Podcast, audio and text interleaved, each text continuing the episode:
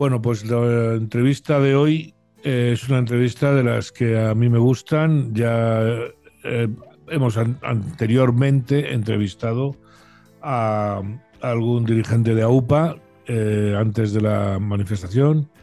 Entrevistamos a la presidenta Camino, que nos estuvo hablando de la, de la asociación.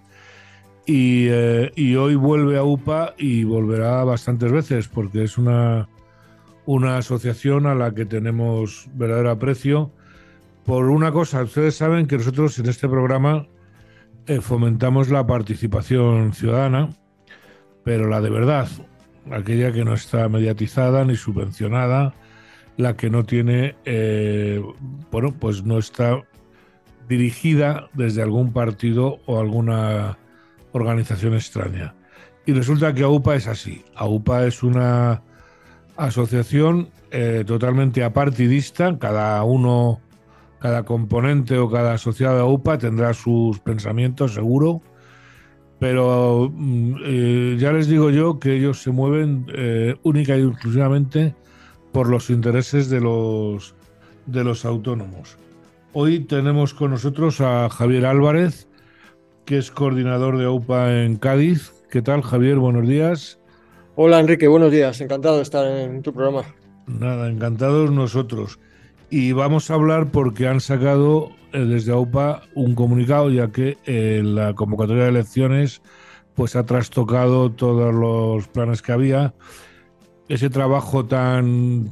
El parto de los montes ha sido al final lo de escribir, ¿no? Tanto tiempo preparando las cuotas que al final no estaban los autónomos contentos, ¿no? Con lo que salió de ahí. Pues es increíble que haya salido adelante, porque es que eh, esta idea de escribal lo que implica es que en un plazo de unos 10 años los autónomos de este país van a pagar el doble de cuota autónomos, así resumiéndolo mucho, ¿no?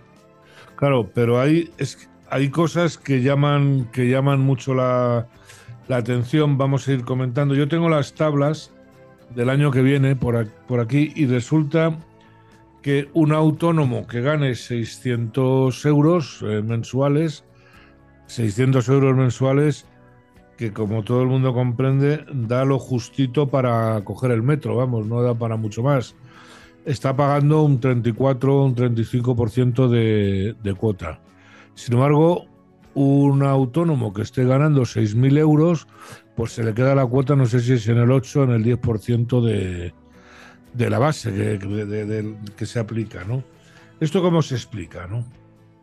De la base de cotización. Yo es que no entiendo bien, te digo, por qué un autónomo que gana eh, hasta 670 euros paga 230 eh, euros este año, hablamos del 23, y un autónomo que gane 6.000 euros paga 500. No hay proporcionalidad ahí, ¿no? Primero, no hay proporcionalidad. Segundo, parece que es un castigo por querer trabajar.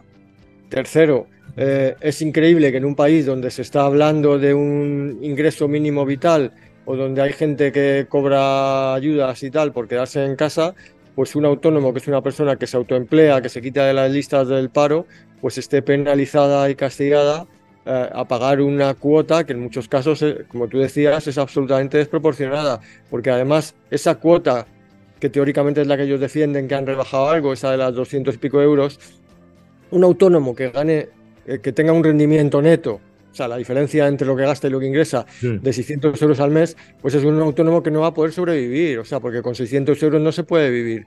Entonces, ese autónomo tendrá que cerrar y tendrá que dedicarse a otra cosa, eh, con lo cual es que eh, al final lo que queda es, es, realmente lo que son las cuotas altas, las cuotas que se van a incrementar y un, y un mayor castigo a los, a los autónomos que consigan sobrevivir, ¿no? Los cada vez menos, porque es que parece que se quiere que se quiere que se extinga, ¿no? El tema del, del profesional liberal, que al final es lo que somos, ¿no?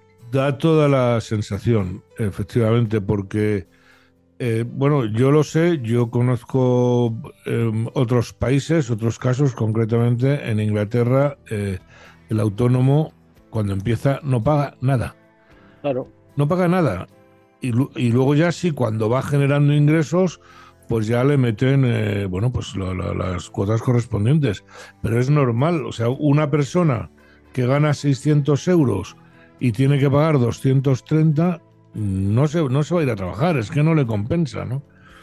Pues es que esa es una de las reivindicaciones clarísimas que tenemos, es decir, un autónomo cuyos ingresos, cuyo rendimiento neto esté por debajo del salario mínimo interprofesional, no debería pagar cuota autónomo, porque es que si no, es una discriminación palmaria con respecto a un trabajador por, por cuenta ajena, ¿no? Está claro, y el coste social que tiene, es decir, porque si yo, yo gano 400 euros, me voy a pedir la paguita. O sea, es que evidentemente, ¿para qué voy a trabajar? Prefiero pedir una subvención a renta mínima, esta como se llame, ¿no?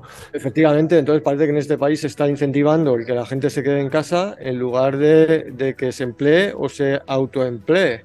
Claro. Partiendo de la base, además, que un, un autónomo, un emprendedor, eh, unas veces lo es por vocación, pero muchas veces lo es porque el mercado de trabajo le ha expulsado, por ejemplo, por edad, y no, y no tiene más remedio, si quiere vivir de su trabajo, que autoemplearse.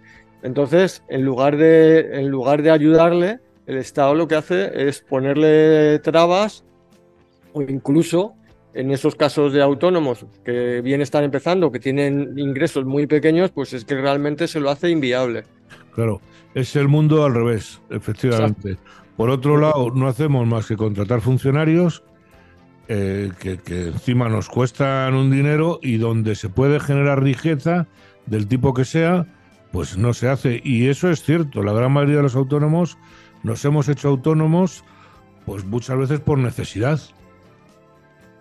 sí, porque personas con más de 40, 45 años, ya no digamos más de 50, son personas que tienen complicadísimo, por no decir casi imposible, el, reincorporarse al mercado laboral. Entonces, ¿qué hacen hasta, hasta la edad de jubilación?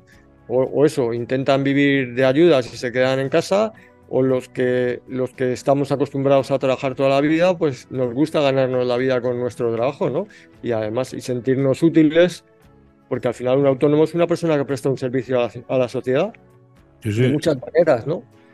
Eh, y se gana la vida con su trabajo y se quiere ganar la vida libremente y no quiere depender tampoco del Estado ni de nadie.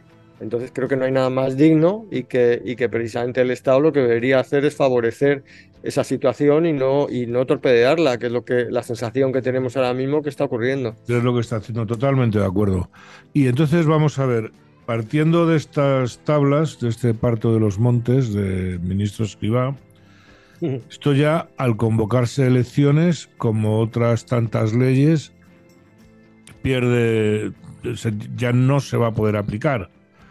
Bueno, es que lo, que pasa es que este gobierno que ha abusado muchísimo del decreto ley, en mi opinión lo ha pervertido, mm. eh, pues por ejemplo, este tema lo, sacó mediante decreto ley, es el número 13 de, además el 13, eh, parece que es que lo han hecho adrede, el numerito, el 13 del, del 2022, y, pero en el propio decreto ley se establecía que se debería eh, tratar como proyecto de ley. Eh, al convocarse elecciones generales, todos los proyectos de ley decaen completamente y hay que volver a empezar de cero. Entonces nosotros eh, ahí veíamos una oportunidad para, redactar un nuevo proyecto de ley que fuera mucho más justo y que, y que vaya a favor de, de la iniciativa privada y de la supervivencia de los autónomos y no en sentido contrario como parece que va este, ¿no? Pero además que yo creo que no ha dejado contento a nadie, al ministro supongo, pero nada más, al gobierno. El ministro de momento ha mentido un par de veces, ¿no? Bueno, el eh, ministro, Javier, no tiene la cosa vuelta, ¿no? Ya, ya, pero, pero efectivamente, al final esto se va a quedar a medias. Creo que incluso ahora mismo hay bastante confusión sobre cuánto va a ser, cuántas va a ser las cuotas de los autónomos este año.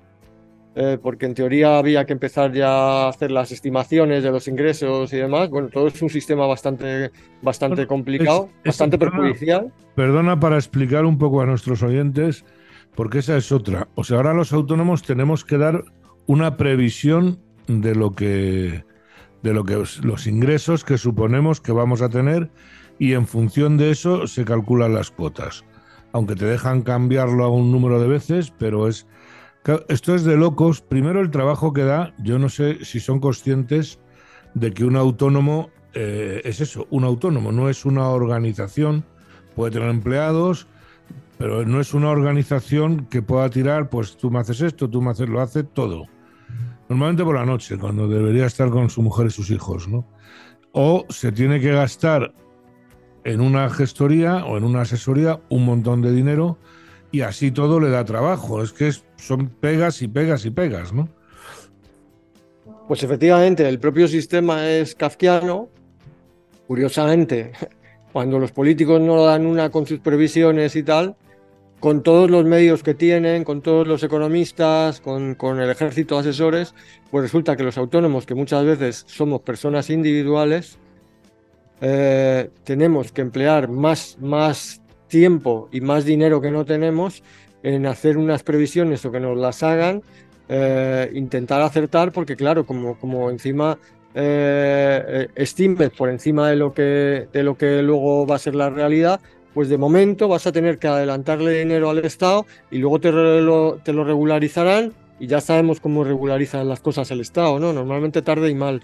Mm. Entonces, pues un nuevo, un nuevo perjuicio más y un nuevo castigo y una nueva obligación que se añade, perdón, a las muchas obligaciones que ya tenemos los autónomos, a veces absurdas, porque es que eh, me estoy acordando ahora de la última, que si, si tienes eh, un empleado, pues tienes que designar un, un delegado de acoso de acoso sexual o no sé qué tal y hacer un curso y una empresa externa te cobra 250 euros por hacértelo y tal. O sea, que es que, eh, por eso digo, yo la sensación que tengo de verdad es que quieren que los autónomos de este país desaparezcan. Desaparezcan.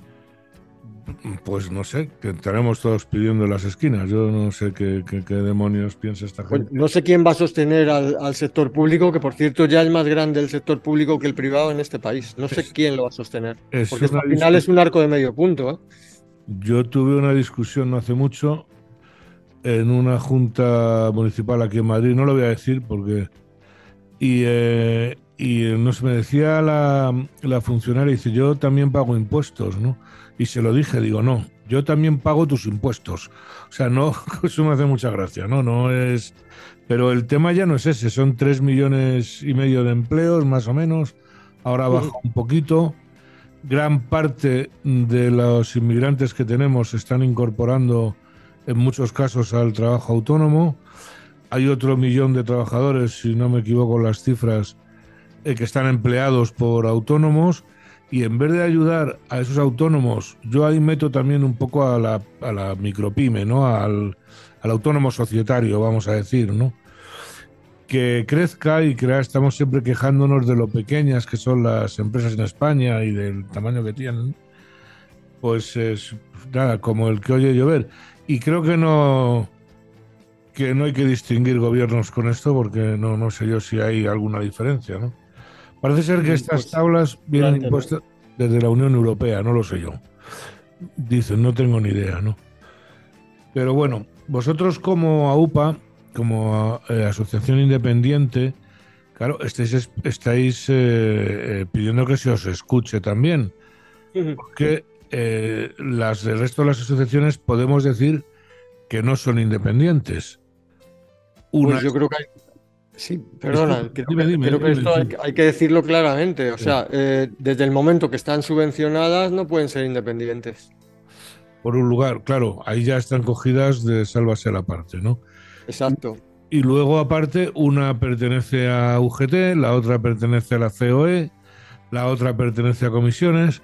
Entonces, a mí es una de las cosas de AUPA que me gusta, que es que, pero luego, a la, que son independientes, pero luego a la hora de ir a negociar no cuentan con vosotros. No cuentan con nosotros porque el requisito que ponen es, precisamente que seas dependiente. O sea, lo que quieren es que te organices, digamos, dentro del sistema, porque al final la UPA es una asociación que está fuera del sistema. El sistema lo que quiere es, es asociaciones dóciles, asociaciones dependientes, con las que negociar, como es el caso de ATA, UPTA y UATAE, que son las que mencionabas que dependen o bien de la COE o bien de comisiones y de UGT. Y les resulta muchísimo más cómodo estas asociaciones porque están trincadas con, con, las subvenciones de las que viven básicamente, porque si al final vivieran de, de, las cuotas de los afiliados, pues ya veríamos si podrían sobrevivir o no. Seguro que no. Claro, claro, ese es, el, tema. Entonces es mucho más cómodo negociar con alguien al que, que depende económicamente de ti que no con alguien como, como AUPA, que es completamente apartidista e independiente, ¿no? Y por consiguiente libre, claro. Yo pongo ahí siempre un ejemplo, que es el de los convenios colectivos, cuando sacan un convenio colectivo sectorial, ¿no?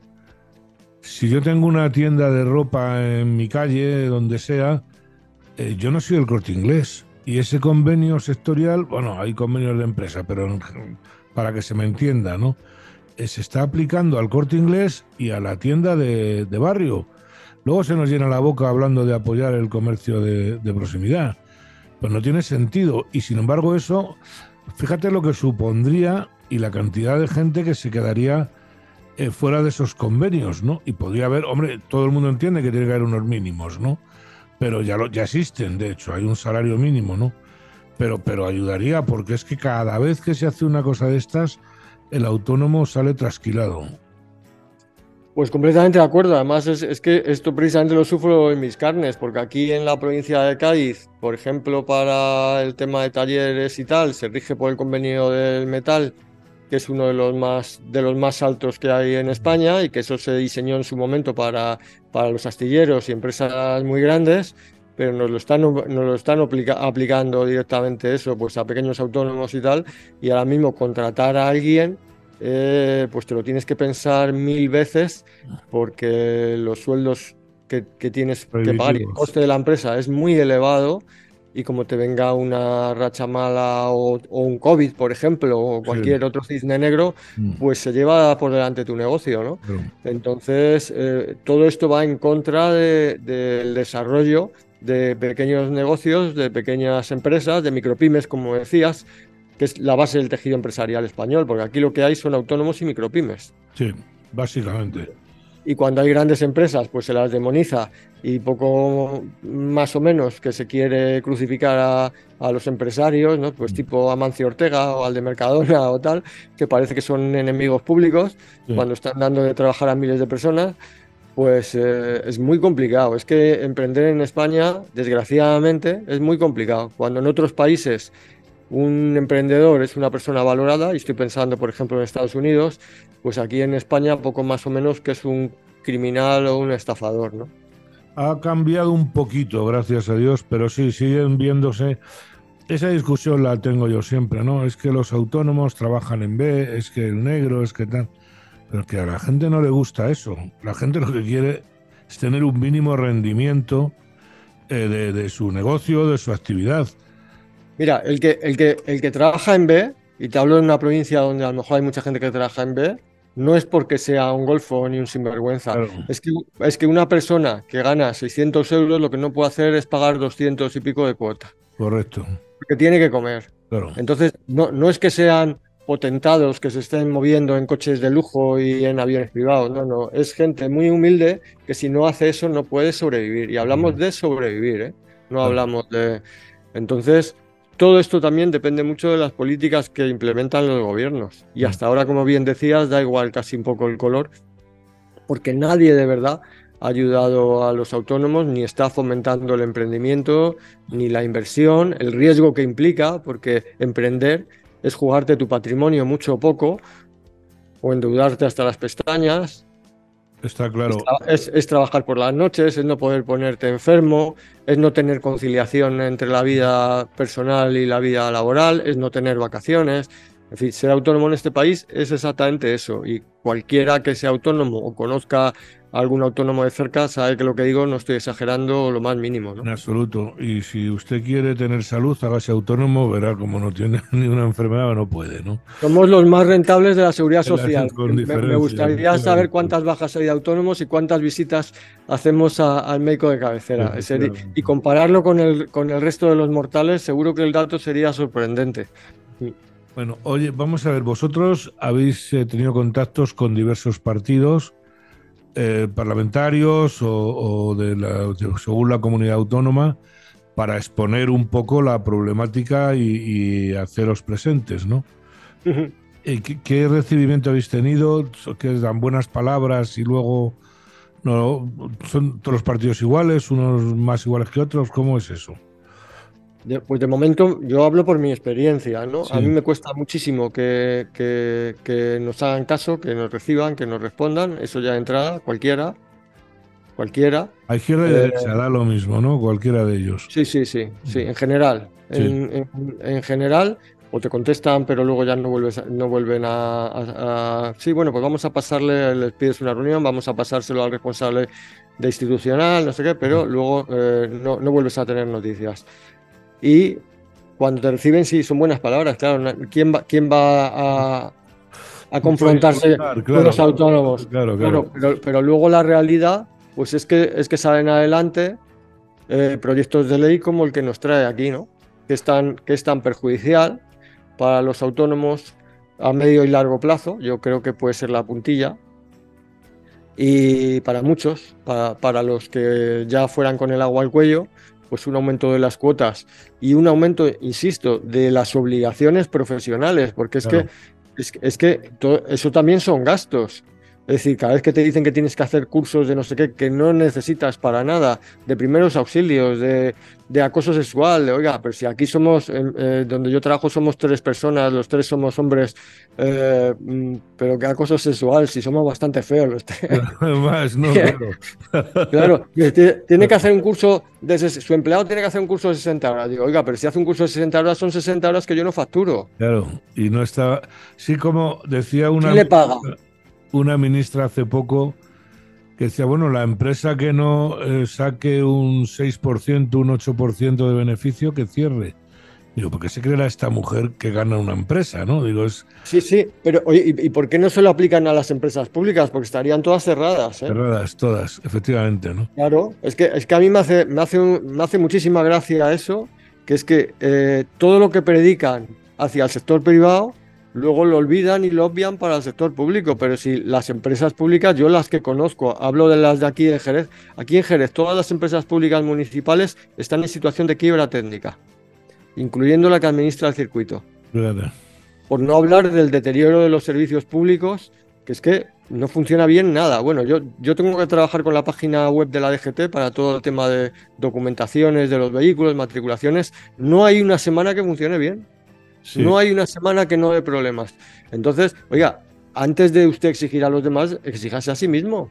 Sí, lo que pasa fíjate que yo tengo la teoría de que, por ejemplo, todas esas peticiones que se hacen o esos impedimentos, a la hora, mm, no sé si es tu caso, pero de concursar con la administración o de tener como cliente al mayor empresario de España, que es la, la administración, eh, tienes que llevar un proyecto de no sé qué de la mujer, lo que dices tú, que unos cursos de tal. Evidentemente, para un autónomo o una pequeña empresa, concursar es complicadísimo, porque eh, eh, no puede, no llega ahí, ¿no? Ese es el. Y bueno, siguiendo un poco con lo que, con lo que me estabas comentando, o sea, realmente vosotros ahora vais a dar, habéis sacado este comunicado de prensa y eh, oponiéndose y pidiendo que por favor no se repita el, la misma ley o, similar, ¿no? Porque tenéis miedo a esto, ¿no? Sí, bueno, nosotros antes del comunicado ya hicimos una manifestación en Madrid, y ha sido un primer paso.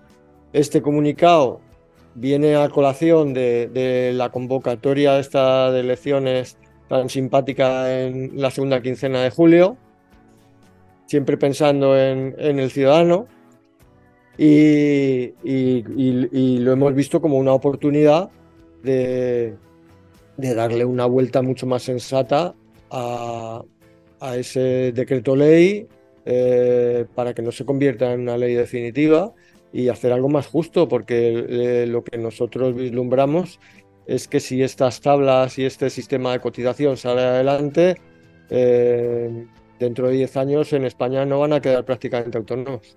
Va a ser imposible. Mm. Pues bueno, o va a subir el mercado negro, la, economía sumergida. Sí, bueno, efectivamente, esa, esa, puede ser, esa puede ser otra, otra conclusión. Es decir, que al final, por supuesto, la, el, el instinto de supervivencia se impondrá y claro, mm, como cualquier persona, pues tendrás que hacer lo que haga falta para sobrevivir. Claro, y si, y si eso es pues trabajar a puerta cerrada o cerrar eh, la persiana de tu negocio y trabajar en B, pues habrá muchos, muchos mm, que son ahora autónomos, trabajadores mm, profesionales que, que, terminarán haciendo esto porque no pero porque no tendrán más remedio. Es que eh, siempre, eh, bueno, además tú lo has explicado antes, ya llegas a los 40 años y busca un empleo por ahí, es misión imposible, ¿no? Claro.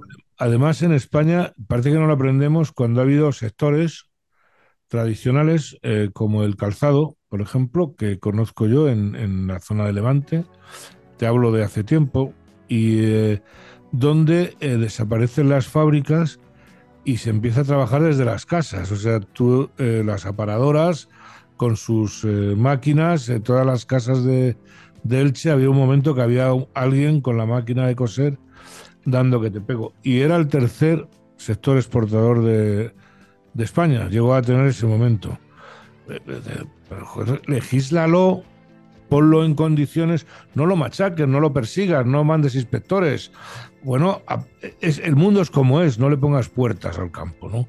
Y eso es, pero eso parece que no entra, ¿no? O sea, eso es un... Y sí, disculpa, sí, ibas a decir.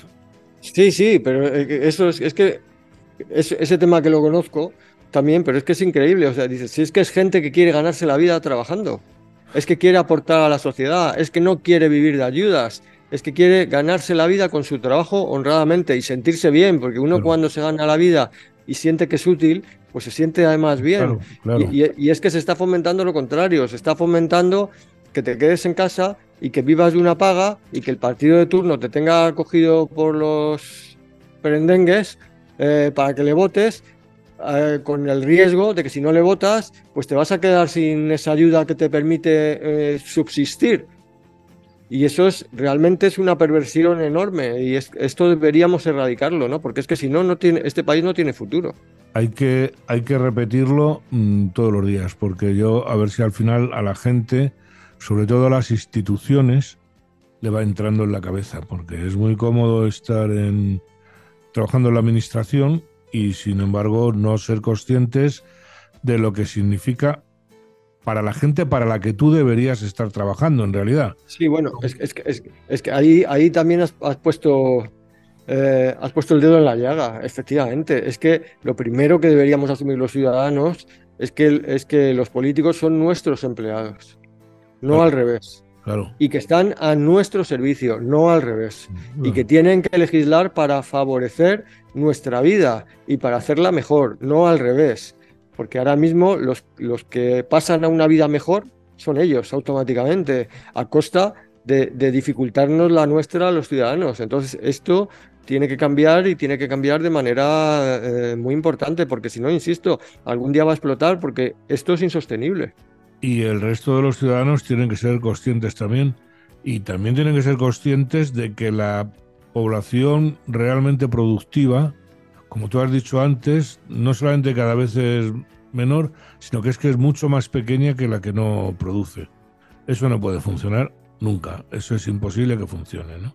Yo digo que, que es que el, el, sector privado y el público es como un arco de medio punto para que, para que el arco se sostenga y aguante eh, las dos, los dos lados tienen que estar sólidos. como uno se derrumbe, el, entramado completo se va a ir al suelo. se va por, claro. y, entonces ahora mismo se está legislando en un sentido eh, contrario, se están acrecentando además las distancias entre los empleados públicos y los, y los trabajadores por cuenta ajena con respecto a los autónomos, porque eh, cada vez tienen más derechos y no me parece mal. Un empleado público, un trabajador por cuenta ajena, se habla de jornadas laborales de cuatro horas y tal, pero es que un autónomo al que además le, pones más cargas, le pones más, más dificultades, le, pones más obligaciones laborales, eh, le, restas los ingresos, le metes más impuestos, como el, mecanismo este de equidad intergeneracional, que no deja de ser otro impuesto añadido que ha empezado también este año eh, y tal, eh, es que tú a un autónomo no, no, le hables de jornadas de cuatro horas, ni de conciliar la vida laboral y familiar, ni Entonces al final estás haciendo, digamos, una casta de, parias, como pasa en la India, solo que aquí se llaman autónomos, eh, que, va a ser gente que no tenga prácticamente ningún derecho, eh, que apenas malviva y que trabaje no ya 35 horas por semana, sino 60. Sí, porque luego se les llena la boca de autónomo y buenas palabras y nosotros vamos a apoyar y vamos y tal, y el autónomo es muy importante, pero obras son amores y no buenas razones, ¿no? Y eh, por eso AUPA es una eh, asociación tan importante, porque esa independencia que tiene es la que puede hacer que realmente las, circunstancias de los autónomos mejoren, que tienen muchas cosas que necesitan y que no se les están dando. Y, eh, no se les están dando precisamente por esos, y que me disculpen eh, chiringuitos, no es personal, ¿no? Pero ¿cómo va a discutir una asociación como ATA algo si es que no puede, tú lo has, o como UPTA, me da igual, tú lo has dicho antes, es que no puede discutirlo porque está cobrando del que con el que se tiene que enfrentar. Entonces, pues eh, pondrá cara de que se enfada y poco más, no puede, ¿no? En fin, bueno, eh, Javier, si quieres añadir algo más, yo creo que más o menos hemos tocado todo. Se nos va, se nos va el tiempo.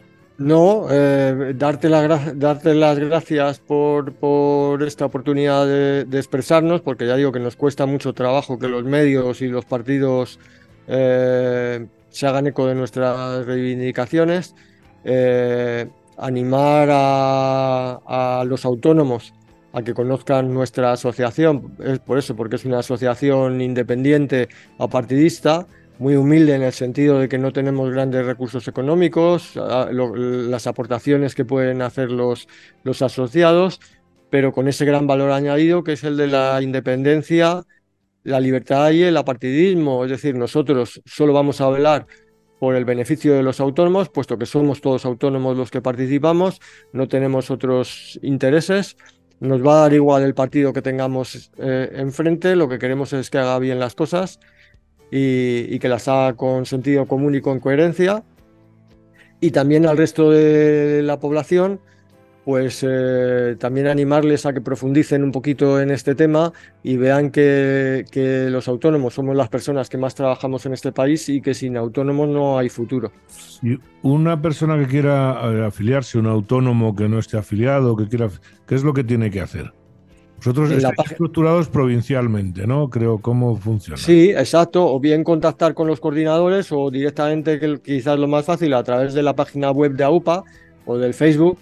Eh, eh, AUPA es el acrónimo de Autónomos Unidos para Actuar. Eh, pues nada, ahí, ahí, ahí puede asociarse y, si además quiere echar una manita, porque aquí, eh, aquí no, tenemos estructura ni somos profesionales ninguno de la asociación, sino que todos dedicamos nuestro escaso tiempo libre a, echar una mano en la asociación, pues también sería muy bienvenido. Y por supuesto, un tema que me gustaría insistir es que esta es una asociación transversal. Es decir, el gran problema de los autónomos es que estamos... muchas, claro. Exacto, subdivididos en gremios y en sectores que cada uno vela por sus intereses particulares y eso nos debilita como colectivo. Pero hay muchos temas que son comunes a los autónomos, como este de las cuotas, y yo creo que es importante que haya una asociación que esté intentando también imbricar a todos esos colectivos, porque realmente si, si actuáramos unidos, un colectivo de 3 millones 200.000 personas, que creo que somos en la actualidad, tendríamos una fuerza enorme. en el momento que seamos conscientes de eso, yo creo que las cosas van a empezar a cambiar. Lo que pasa que, bueno, ahí siguen esas asociaciones, eh, podría llamarlas partidistas, porque, bueno, pero lo que pasa que depende del partido que esté en, el gobierno, pero en fin. Pues Javier, muchas gracias, eh, mucha suerte. Imagino que ahora empezaréis otra ronda de visitas, a ver si os hacen caso. Eh, como os digo siempre, como le dije a Camino en su día también, aquí mientras estemos o donde estemos con el movimiento tendréis un micrófono abierto para hablar de lo que consideréis conveniente. Pues muchas gracias Enrique, encantado de, conocerte, de saber además que eres compañero Y, nada, para lo que necesites, aquí, aquí me tienes y nos tienes a UPA.